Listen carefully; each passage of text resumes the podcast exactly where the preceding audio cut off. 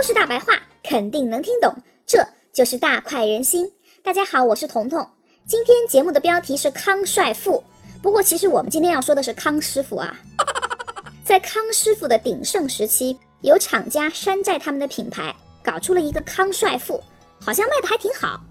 很多听众朋友应该都曾经在网上看过康帅傅和康师傅放在一起的对比图。那个时候的康师傅真是一台印钞机啊！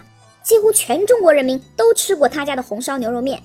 不只是康师傅，还有一个品牌统一方便面也伴随过很多听众朋友熬夜加班。在一三年以前，这种需要方便面凑合一顿的场景，平均每年大概要发生四百亿次。也就是说，每年我们全中国人民总共要吃掉四百多亿包的方便面。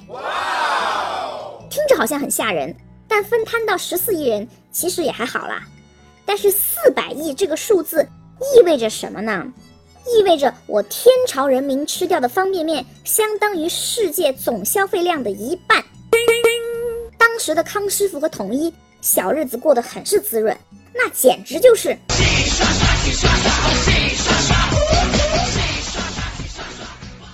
拿康师傅来说，他的年报。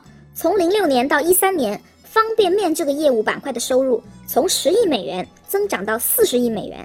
这六年是康师傅业绩最好的六年，也是在这六年，康师傅连续被福布斯评为亚洲五十强。但是不好意思，我又要说但是了。从一三年开始出现了拐点，这一年以后再看康师傅的财报，方便面板块的业务收入已经开始走下坡路了，方便面开始不好卖了。换句话说，连康师傅都不康了，更何况那些二三线品牌呢？方便面市场是整体都在下滑。一三年对于康师傅真的很诡异啊，这是为什么呢？有财经媒体曾经专门就这个问题做过分析，说是消费升级，因为方便面不健康，所以消费者都不买方便面了。少来，这个只是他们想象出来的原因啊。大家还记不记得曾经有一个陈道明代言的非油炸方便面五谷道场？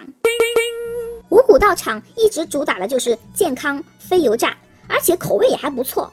按照那些财经媒体的想象，五谷道场应该卖的特别好才对，结果并没有。啪啪打脸啊！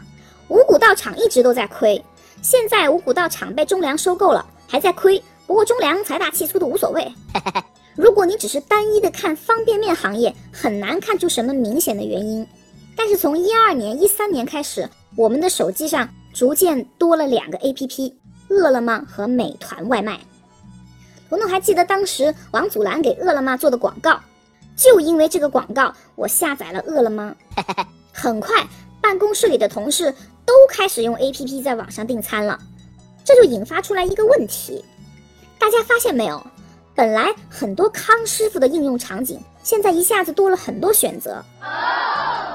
比如说像彤彤这样的加班狗，晚上加班到九点十点已经习惯了。在这种时候，如果我饿了又不想下楼，以前我可能是在不同品牌、不同口味的方便面中选择，但是有了饿了么和美团外卖之后，我的选项突然翻了 N 多倍。那我为什么还要选方便面呢？有人说叫外卖是因为方便面不健康。我去，这个真的和健不健康没什么关系。你说方便面不健康，难道我们点的那些外卖就很健康啊？康师傅好歹有严格的食品安全管控流程，我们点的外卖不要说管控流程了，光卫生和用油都有很多不可描述的问题。你吃外卖其实更不健康啊，只是我们的选择多了，不一定要吃方便面了。自从大家都开始吃外卖。康师傅方便面就一年不如一年了。啥叫躺枪？亲们，康师傅这就是躺着也中枪啊！好了，今天就说到这儿吧。如果你有任何问题或是想吐槽，欢迎在评论中留言，我会非常乐意和你互动的。如果不想错过每期让你脑洞大开的分享，那就赶紧订阅转发朋友圈吧。没错，宝宝就是这种人。我是彤彤，我们明天见，拜拜。